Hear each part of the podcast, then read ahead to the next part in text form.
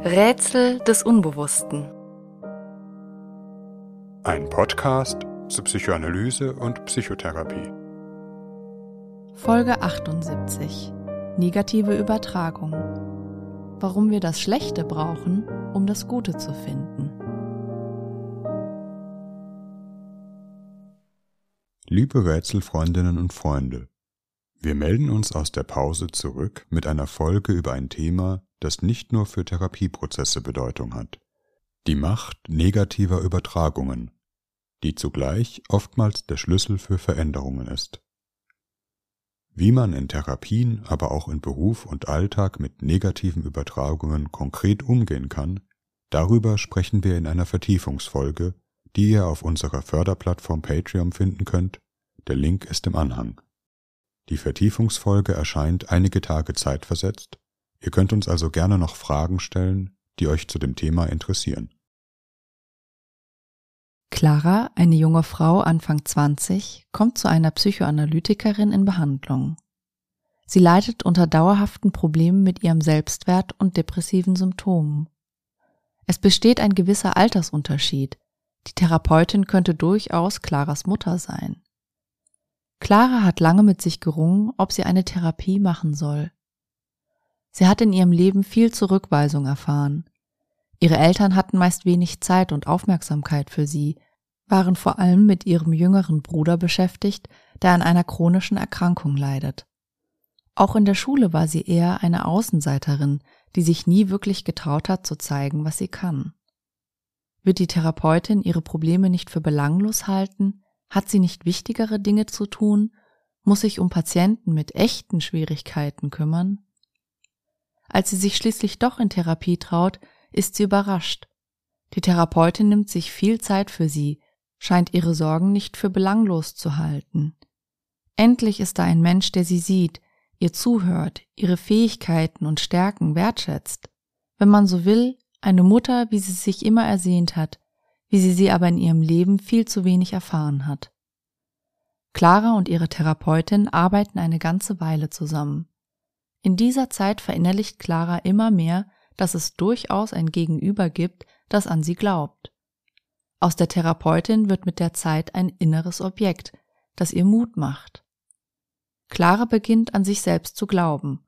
Die Stimme der Therapeutin wird zu ihrer eigenen Stimme. Schließlich traut sich Clara, ihrem Lebensweg eine neue Wendung zu geben, ergreift den Beruf, der sie wirklich interessiert, wagt auch mehr, etwas von sich zu zeigen, findet zum ersten Mal einen Partner, mit dem sie glücklich ist. Das ist eine Therapiegeschichte, die fast zu schön ist, um wahr zu sein. Denn es scheint, dass zwischen der Therapeutin und Clara nur gute, förderliche Gefühle entstehen. Die Therapeutin wird zur ersehnten Mutter. Clara kann ein Stück versäumte Zuwendung nachholen und an weitere Entwicklungsschritte gehen. Zwar ist es richtig, dass die Wirkung einer Psychoanalyse letztlich auf der Verinnerlichung von heilsamen Beziehungserfahrungen beruht. Am Ende der Therapie soll die Therapeutin wirklich zu einer guten inneren Figur geworden sein, die Clara in sich trägt. Der Weg dorthin ist aber meist viel steiniger. In einer psychoanalytischen Therapie geht es um mehr als nur gute Erfahrungen nachzuholen, das zu bekommen, wonach man sich sehnt. Mindestens genauso zentral ist der Umgang mit negativen Gefühlen. Misstrauen, Wut, Enttäuschung, das Gefühl nicht verstanden zu werden, bis hin zu Gefühlen der Geringschätzung und Missachtung gegenüber dem Therapeuten.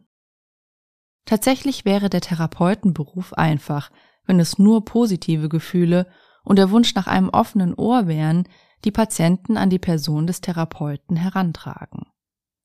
Angenehme Gefühle, die Rolle eines hilfreichen anderen, nimmt in der Regel jeder gerne an. Auch weil sie in einem selbst ja angenehme Gefühle wecken, das Gefühl von Verbundenheit, Selbstwirksamkeit, Kompetenz. Früher oder später wird es aber wohl in jeder längeren Therapie dazu kommen, dass auch ganz andere Gefühle Raum greifen, sich das einstellt, was man in der Psychoanalyse eine negative Übertragung nennt. Wendepunkte in der Therapie ereignen sich aber oftmals an Stellen, an denen negative Gefühle Raum greifen, ein Patient sich aus seinem Rückzug hervorwagt. Werden Momente negativer Übertragung übersehen, überspielt oder ignoriert, ist meist auch der therapeutische Fortschritt blockiert. Therapeuten dürfen nicht nur gut sein wollen, sondern müssen damit umgehen lernen, auch zum Gegenstand unschöner Gefühle zu werden. Das Konzept der Übertragung und Gegenübertragung, wie wir in Folge 2 unseres Podcasts gehört haben, steht im Zentrum einer psychoanalytischen Therapie. Übertragung bedeutet, dass wir die Erfahrungen, die wir mit anderen Menschen in der Vergangenheit gemacht haben, auch in künftigen Beziehungen erwarten. Diese Erfahrungen werden so etwas wie eine unsichtbare Schablone, mit der wir auf die Welt schauen. Was bedeutet es, dass die Therapeutin mich so anschaut und mir zunickt? Ist das eine freundliche Ermutigung? Ist sie beeindruckt von dem, was ich sage? Ist es Mitleid? Ist es eine Geste? In Wahrheit ist sie mit ihren Gedanken ganz woanders. Wie Menschen so eine Situation empfinden, hat oftmals viel mit der eigenen Geschichte zu tun. Üblicherweise können wir unsere Erfahrung und Erwartung mit der Realität abgleichen und korrigieren. Ich habe Angst, dass mich eine Person zurückweist, merke aber, dass sie eigentlich doch ganz anders ist. Wo wir aber eine Verletzung in uns tragen, fällt es uns schwer, mit unseren Erwartungen flexibel umzugehen. Es entsteht oft das, was man in der Psychoanalyse eine Fixierung nennt. Wir sehen immerzu und in jedem die unnahbaren Eltern, selbst wenn der andere eigentlich ganz anders ist.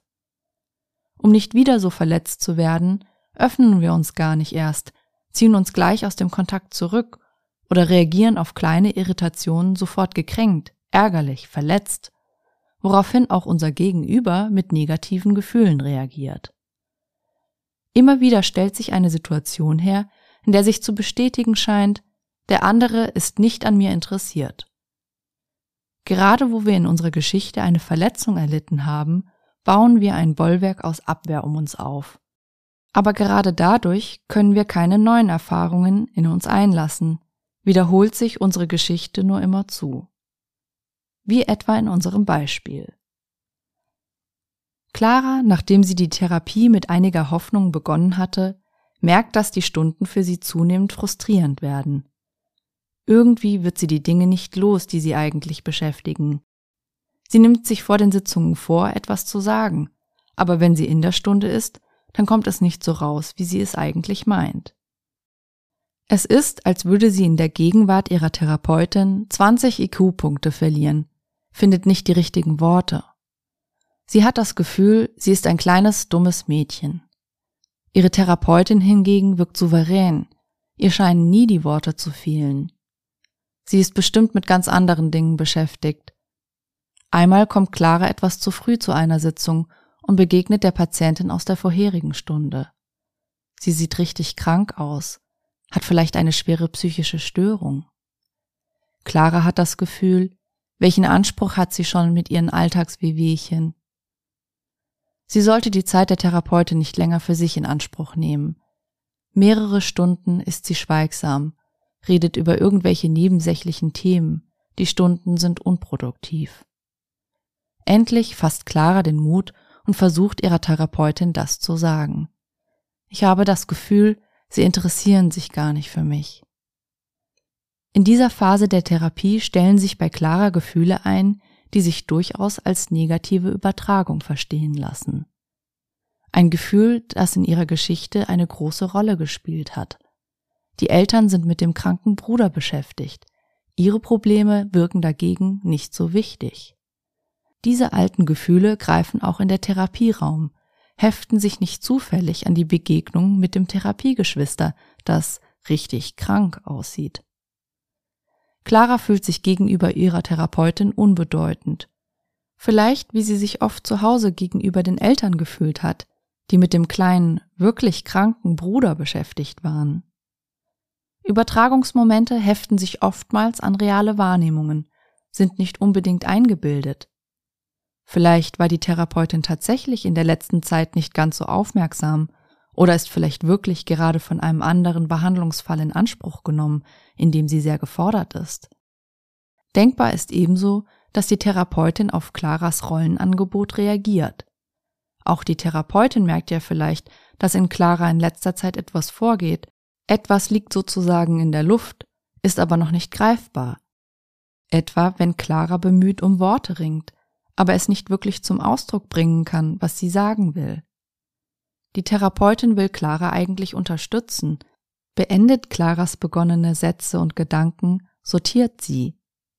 Was tatsächlich hilft, aber macht sie Clara damit nicht auch ein Stück weit klein? Nimmt ihr die Aufgabe ab, ihre eigenen Worte zu finden?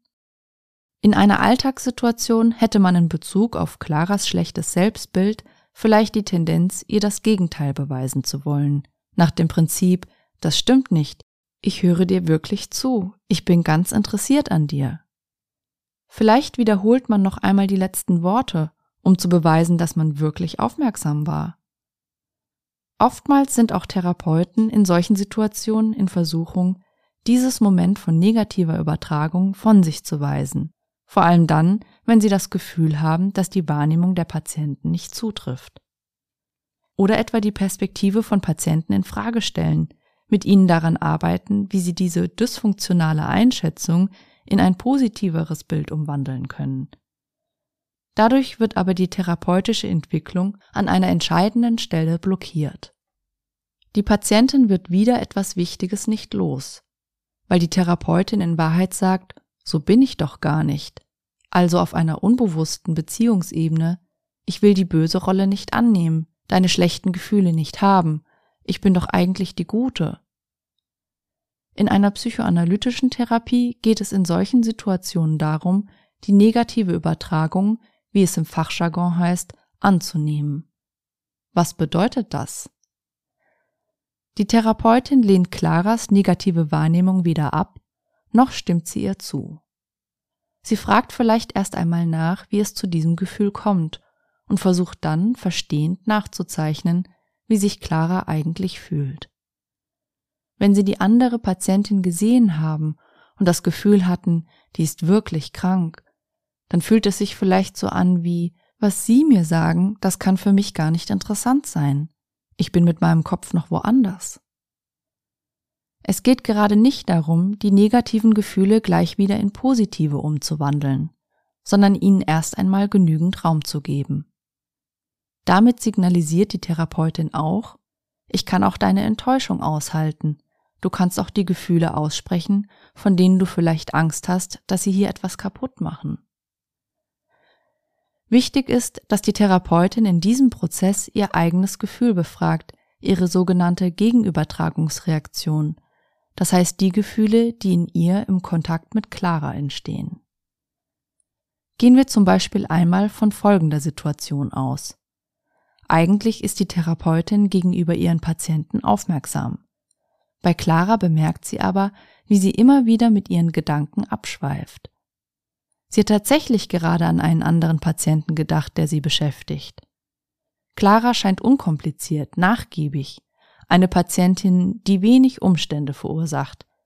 Tatsächlich empfindet die Therapeutin, ohne dass sie es will, ein wenig so, als wären Claras Probleme nicht ganz so dringend, die Therapeutin hat das Gefühl, Clara kommt schon recht gut alleine damit klar. Sie ist so selbstständig und braucht mich nicht so sehr. In diesem Beispiel wäre Claras Wahrnehmung gar nicht so falsch. Das liegt aber nicht daran, dass die Therapeutin unzureichend ist, sondern dass sie unbewusst eine Rolle aus Claras Geschichte übernommen hat. Die Mutter, die intensiv mit dem Bruder beschäftigt ist und erleichtert ist, dass sie ein älteres Kind hat, Clara, die schon so gut auf sich selbst aufpassen kann, ihr das Leben nicht noch komplizierter und mühseliger macht. Die Therapeutin verwirft dieses Gefühl nicht, versucht auch nicht krampfhaft aufmerksam zu sein, wie um zu widerlegen, dass sie auf keinen Fall die unaufmerksame Mutter ist. Ihr Gegenübertragungsgefühl ist vielmehr der Schlüssel, um die Situation und damit klarer zu verstehen. Es passiert ihr wirklich immer wieder, dass ihre Anliegen unter den Tisch fallen. Vielleicht auch, weil Clara ihre Anliegen selbst unter den Tisch fallen lässt, sie so vorbringt, als wären sie gar nicht wichtig. Man muss bei Clara ganz genau hinhören, um zu bemerken, wie es ihr eigentlich wirklich geht. Die Situation wiederholt sich in verschiedenen Variationen. Es ist ein längerer Prozess, ehe Clara sich ganz traut anzusprechen, was sie empfindet. wie sehr sie sich eigentlich gegenüber der Therapeutin zurückgesetzt und unbedeutend fühlt. Das Problem mit dem Selbstwert, das Clara zu Beginn der Therapie hatte, ist Teil der therapeutischen Beziehung geworden. Einmal sagt die Therapeutin, Sie fühlen sich mir gegenüber unbedeutend, weil ich eigentlich mit scheinbar wichtigeren Problemen beschäftigt bin. Wenn das so wäre, dann frage ich mich, müssten Sie nicht auch ziemlich wütend auf mich sein? Dass es immer irgendjemand anderes gibt, der scheinbar ein wichtigeres Problem hat, und Sie bleiben dabei auf der Strecke. Die Deutung macht Clara nachdenklich. Wo ist eigentlich ihre Wut? Die Therapeutin sagt, sie haben gelernt, die Wut gegen sich selbst zu richten. Je mehr Clara im Therapieprozess aber Mut gewinnt, über ihre Gefühle zu sprechen, desto mehr merkt sie, wie diese Wut in Alltagssituationen fühlbar wird. Einmal gibt sie ihrem Ärger vollen Ausdruck in einer Situation im Alltag mit einer Kollegin, die sie ewig hat warten lassen und Clara dumm dastehen. Vor der Therapie hätte Clara vielleicht noch gedacht, die hat bestimmt gerade Wichtigeres zu tun. Clara kommt in Kontakt mit ihren eigentlichen Gefühlen, wie enttäuscht sie ist, wie wütend, wenn sie sich zurückgesetzt fühlt. Die Therapeutin benennt diese Gefühle, verbindet sie mit ihrer Geschichte. So wütend waren sie eigentlich, wenn ihre Eltern mit ihrem Bruder beschäftigt waren, aber sie konnten es nicht aussprechen, weil sie das Gefühl hatten, damit belasten sie ihre Eltern noch mehr. Sagt in einer anderen Situation, jetzt eben, als sie das zu mir gesagt haben, da konnte ich ihre Wut fühlen. In diesem therapeutischen Prozess liegt eine Lernerfahrung, die viel wichtiger ist, als festzustellen, dass die Therapeutin eigentlich nett und aufmerksam ist. Nämlich, dass Clara ihre Wut und ihre Enttäuschung äußern darf, etwa auch ärgerliche und neidische Gefühle gegenüber ihrem Bruder, die vielleicht bislang einem Tabu unterlagen. Die Therapeutin ist nicht so belastet, dass Clara ihre Enttäuschung zurückhalten muss, was gerade daran fühlbar wird, dass sie negative Gefühle nicht immer gleich zum Verschwinden bringen muss. Die Beziehung von Clara und ihrer Therapeutin überlebt auch negative Gefühle. Das ist das eigentlich Neue. Denn in ihrer Geschichte hat Clara gelernt, dass sie ihre Gefühle zurückhalten muss, um die Beziehungen, die Eltern zu schützen, die sie ja doch gleichzeitig braucht und liebt. Clara löst in diesem Prozess das negative Gefühl, das sie sich selbst zugeschrieben hat, ich bin unwichtig, und verwandelt es in einen Beziehungsappell.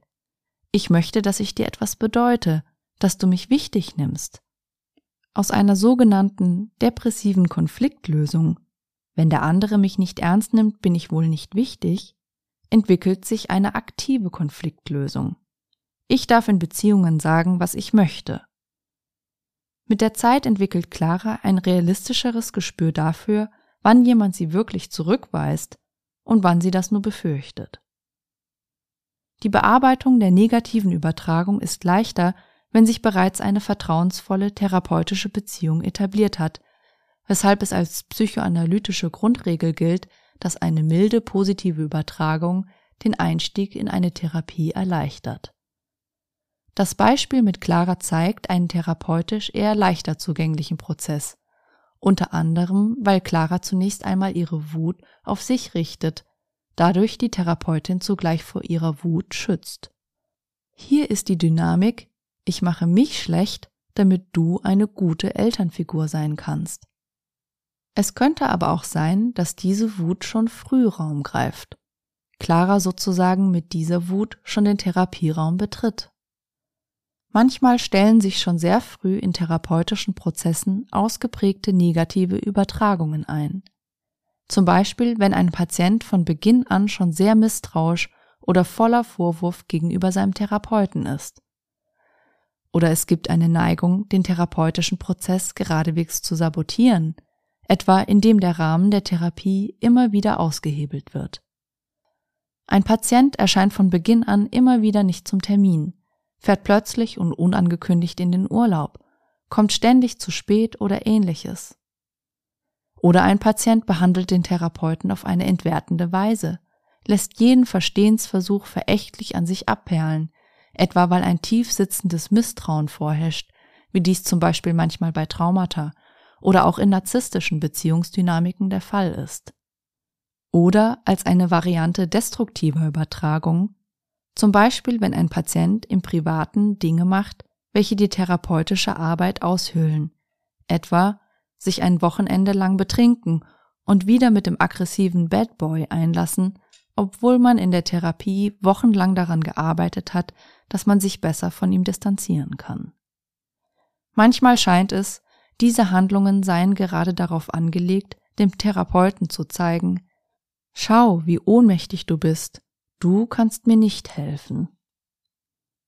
Oft korrespondieren solche Dynamiken mit einer negativen Gegenübertragung. Der Therapeut ist von dem Patienten genervt, hat keine Lust auf die Stunden, möchte ihn an einen Kollegen weiterverweisen, ist ärgerlich oder ist umgekehrt eingeschüchtert, angespannt, fürchtet sich ein wenig vor der Destruktivität des Patienten, hat das Gefühl, in den Stunden in die Ecke gedrängt zu sein. Man kann sich vorstellen, wie es im Alltag in solchen Beziehungssituationen zu negativen Teufelskreisen kommt. Das Umfeld reagiert auf solche Übertragung meist mit einer Gegenaggression oder zieht sich von der Person zurück. Mit so jemanden will man nichts zu tun haben, was meist den Rückzug bzw. die Vehemenz der Betroffenen noch weiter verstärkt. Dies gilt auch für professionelle Hilfesysteme, Kliniken oder Therapeuten, die nicht für solche Übertragungsdynamiken sensibilisiert sind. In Therapieprozessen, in denen schon früh negative Gefühle Raum greifen, ist es wichtig, diese auch schon früh anzusprechen. Auch hier gilt es, das Geschehen erst einmal zu verstehen und in Zusammenhang mit der Problematik und der Geschichte zu bringen. Zum Beispiel, Sie wollen mir zeigen, wie es sich anfühlt, wenn man so hilflos und ohnmächtig ist. Oder vielleicht wollen Sie jetzt gar nicht hören, was ich sage. Sie sind so wütend, das wollen Sie mich fühlen lassen, als wäre ich Ihr Vater, dem sie all ihren Ärger endlich einmal ins Gesicht sagen. Oder vielleicht ist es für sie kaum aushaltbar, dass ich ihnen etwas Gutes geben kann. Denn dann haben sie das Gefühl, sie werden ganz abhängig von mir, und damit haben sie keine guten Erfahrungen gemacht. Es gibt aber auch Formen der negativen Übertragung, die im Gewand einer positiven kommen und daher manchmal gar nicht so leicht zu erkennen sind etwa wenn Patienten Therapeuten idealisieren. Dies ist zum Beispiel ein durchaus typisches Muster zu Behandlungsbeginn, wenn es sich um eine frühe strukturelle Störung handelt, wie dies nicht selten bei einer Borderline-Pathologie vorkommt. Die Therapeutin oder Therapeut ist nur gut, eine geradewegs ideale Figur, alles, was sie oder er sagt oder tut, ist hilfreich, klug, treffend. Für den therapeutischen Narzissmus kann eine solche Zuschreibung erst einmal verführerisch sein. Es gibt vielleicht sogar zu Beginn ungeahnte Fortschritte. Dem Patienten geht es viel besser, weil der Therapie die wertvollsten Quellen menschlicher Entwicklung zufließen. Hoffnung und Liebe. Meist ist dies aber nur von begrenzter Dauer. Die eigentliche Arbeit setzt oft da an, wo die negative Übertragung ins Spiel kommt, das Blatt sich wendet. In der Idealisierung ist in vielen Fällen bereits eine heimliche negative Übertragung eingelassen. Sozusagen, je heller das Bild angeleuchtet wird, desto mehr Schatten sollen vertrieben werden. Der andere darf nur gut sein, nichts Schlechtes haben, weil es in Wahrheit eine große Angst davor gibt, dass er nicht gut ist. Es gilt das Prinzip, ich kann nur mit dir in Kontakt kommen, wenn du absolut perfekt bist, weil ich mich in Wahrheit so vor dir fürchte psychoanalytisch gesprochen, das gute Objekt wird geschützt, indem es idealisiert wird, das heißt von allem Schlechten abgespalten. Die traumatische Erfahrung in der Geschichte ist oft, dass sich dies nicht unterscheiden lässt, die Eltern, die man liebt, und der Täter, der einem so viel Schmerz zufügt.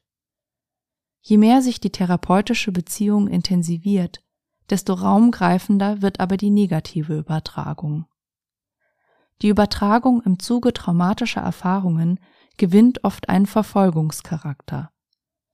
Der Therapeut wird als enttäuschend erlebt, aber auch auf eine bedrohliche Weise mächtig, eindringend, bis hin zu manifesten paranoiden Ängsten, etwa, dass er die Kontrolle über das eigene Ich übernehmen, Gedanken lesen kann. Wenn man so will, eine Täterübertragung.